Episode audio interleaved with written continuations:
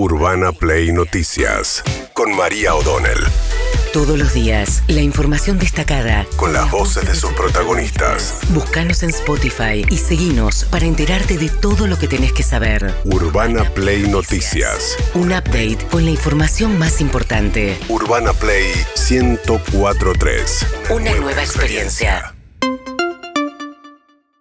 Bueno, eh, Cristina Fernández de Kirchner ayer arropando a Daniel Scioli. Es loco, porque a la vez que sacude a Alberto Fernández y a todo el albertismo, a Tolosa Paz y a Cafiero, a quienes acusó de haberse metido por la ventana en la lista de candidatos a diputados de la provincia de Buenos Aires, arropa a Scioli, que es al que se tuvo que bajar para hacer lugar a la candidatura de Massa.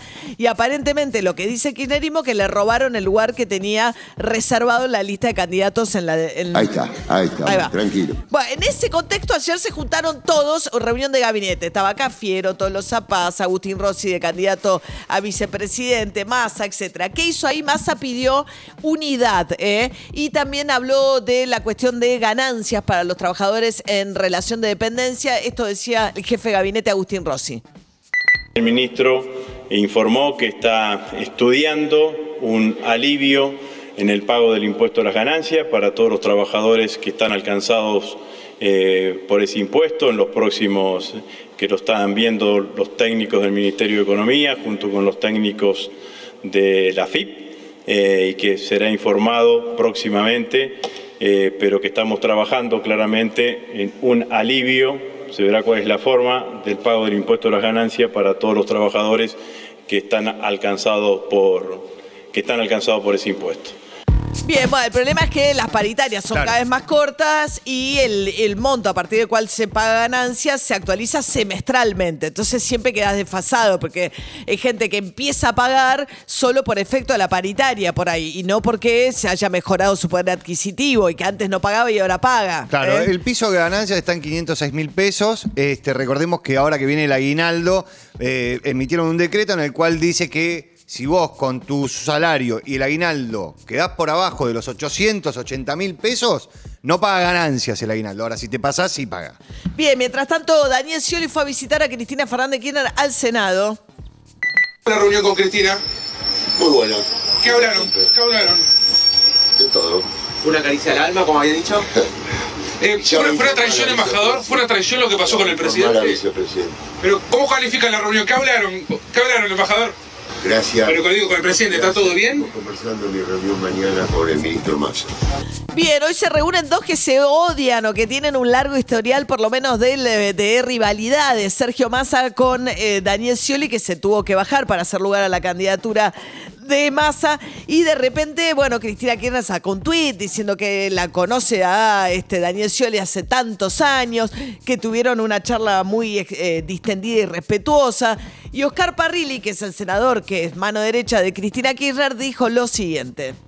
Me parece que son ellos los que tienen que dar explicaciones, sobre todo los que van a tener que dar explicaciones a Scioli. Y en definitiva, si todo era por dos cargos de diputados nacionales, ¿para qué tanto escándalo y tanto daño, no? Y tanta situación. Me parece que hubo un cierto grado de, de- de irresponsabilidad en esas actitudes y, y de no comprender el contexto, no tener dimensión de las responsabilidades que tenemos siendo gobierno. Al final era todo por dos cargos, es lo que le están diciendo a, eh, a Cafiero y a eh, Victoria Tolosa Paz, pero sobre todo al presidente Alberto Fernández. ¿Por qué insististe tanto con las pasos? Eso es lo que le reprochan. Mientras tanto, Andrés El Cuervo Larroque, eh, mano derecha de Máximo Kirchner, dice que van a salir a militar por masa. Porque la pregunta es, ¿se acuerdan que a Scioli en el 2015 el kirchnerismo lo dejó bastante solo? Lo pusieron de candidato, lo pusieron de vice a Zanini, pero no lo militaron. Esta vez dicen que cambiaría la situación con masa.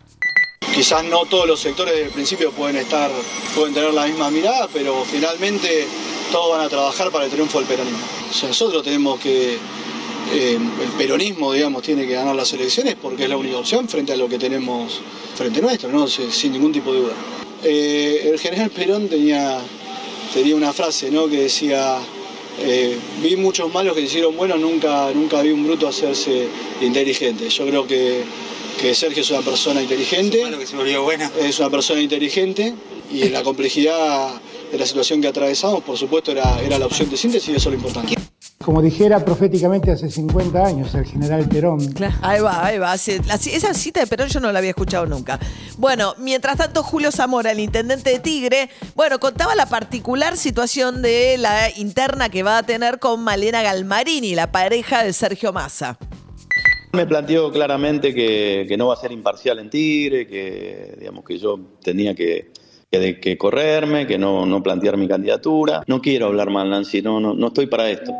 O sea, lo que sí tengo son muchas presiones para que me baje mi candidatura. Es, algo- es una situación anómala que tiene que ver con llamados por parte de funcionarios allegados al ministro de Economía, este, que bajo distintos pretextos, que no, no los quisiera anunciar para no perjudicar a mi espacio político, bajo distintos pretextos le dicen a mis funcionarios que tienen que renunciar. Bien, mientras tanto, vamos a Juntos por el Cambio. No está mucho mejor, les quiero decir. El nivel de pelea entre Patricia Burrich y Larreta ayer escaló significativamente. ¿Qué pasó? Se recalentó Patricia Burrich por esto que salió a decir Larreta respecto de por qué fracasó el gobierno de Macri. ¿Cómo se diferencia Horacio Rodríguez Larreta del gobierno de Macri, Gaby, diciendo, bueno, fracasó y el fracaso tiene No, que ver eso. justamente con eso, ¿no? Discúlpame. El fracaso del modelo, digamos. Yo lo que dije es Gaby, que no se pudieron mantener en el tiempo los cambios. Dije que cambios en la buena dirección no se pudieron mantener en el Bueno, es tiempo. un fracaso si no se pudieron mantener. ver, no se pudieron así. mantener, eso, no se pudieron mantener. La palabra fracaso igual la, la- la dijo usted. No, yo lo que dije, perdón, yo lo que dije, que el modelo de las peleas, las antinomias, de los últimos 80 años de la Argentina, del péndulo, fracasó. 80 años de Argentina yendo de acá para allá, peleándonos unos con otros, mirá dónde estamos. Bueno, hay dos tesis de por qué fracasó Macri. Lo, lo interesante es que los dos están de acuerdo que fracasó. Pues terminó, digamos, ¿no? Con una inflación del 50%, ahora estamos al doble. Pero la cuestión es que fracasó porque lo que dice Patricia Burrich es porque no fuimos lo suficientemente rápido ni profundo, porque fuimos más siga siga que cambio. Lo que dice la reta es. En ese momento era Massa el aliado de ellos y ampliarse a un sector del peronismo les, nos hubiese dado las mayorías parlamentarias que necesitábamos para promover cambios duraderos. Que fue lo que pasó en la provincia de Buenos Aires, básicamente. Donde La- tuvieron con Massa Claro, los- hicieron el acuerdo con Massa y ahí no tuvieron conflictividad en lo que, la- en lo que fue lo- el, el trámite parlamentario. Entonces lo que está diciendo es hay que buscar acuerdos más amplios que duren en el tiempo. Es cierto que Argentina tiene un péndulo de un extremo al otro en materia de políticas económicas, por ejemplo. Que ojalá Bueno, sea un péndulo que haga así. A ver, la reta, yo no sabía, esta es una sección en el programa de La Nata. Tenés el 18 en el que preguntan a los candidatos dónde viven y cómo viven. ¿De expensas? Eh, ¿Tiene idea cuánto paga? acá? Expensas. Eh, sí, sí, el otro mes fue, fue con extraordinarias, no sé, no, pero lo- la ordinaria, poner la común, son 150, 130, 140, 150, poner la luz, menos de 10, 7, 8, menos de 10. Eh, a Vélez al día, acá. Sí, a Vélez al día. A Vélez, creo que por mes es 40 y pico, 50, algo así. No tiene No, no tenés, no tenés con quién quejarte aparte de la Vélez vos tenés. Conmigo mismo, obvio. Con la resta me quejo. O sea, paga, es en el departamento, paga 50 mil pesos, dice, de ABL y 150 mil de, eh, de expensas. Despensas, la estimación que hizo el programa es que paga alrededor de 3.500 dólares por mes de, de alquiler, son casi 2 millones de pesos. ¿Alquila un departamento? Sí, alquila un departamento sobre Ah, la porque Avenida está recién divorciado. Sí, sobre la Avenida Libertador, un departamento que lo- eh, se lo consiguió la madre. Lo fue a ver la mamá. Mira. Le dijo, te co- bueno, cuando se separó, claro, Claro. estaba ocup- le dijo- Eh, Se lo eligió la mamá. Bien. Sí, se lo eligió la mamá. Hola mamá. Bien, mientras tanto, Patricia Burrich con este eh, eh, spot que dio de que hablar con la, su candidata en la provincia de Santa Fe, que es Carolina Lozada. Ahora en 15 días se vota en Santa Fe, atención con eso. ¿Vos sabés, Caro? ¿Que vos vas a ser una heroína? ¿Lo sabés? ¿Lo sabés? Sí. ¿Para Santa Fe? Sí.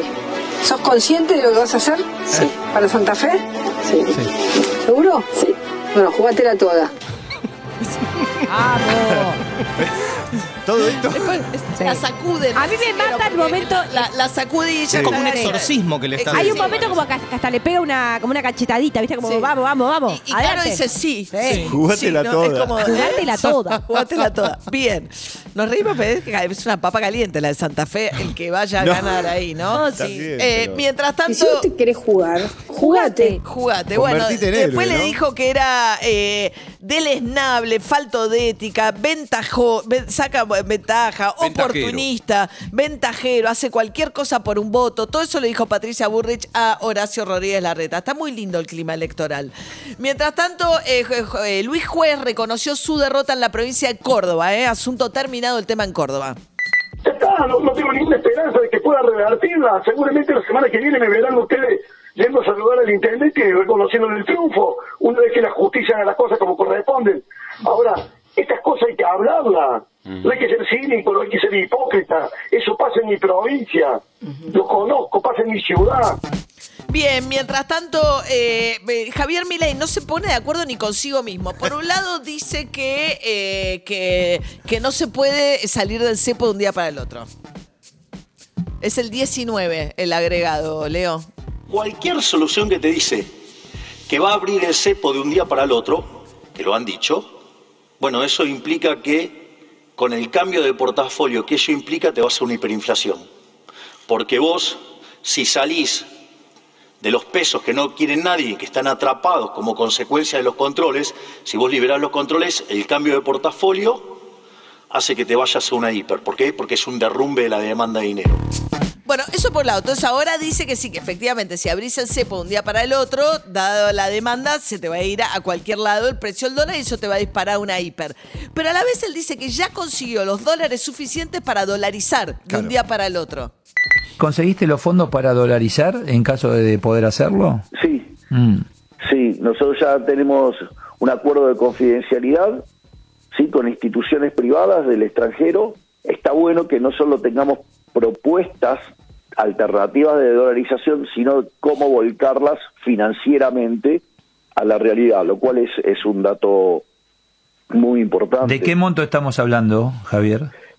Hablando de 35 mil millones de dólares, con, que igual con esa con ese dinero sobra hoy, hoy sobraría.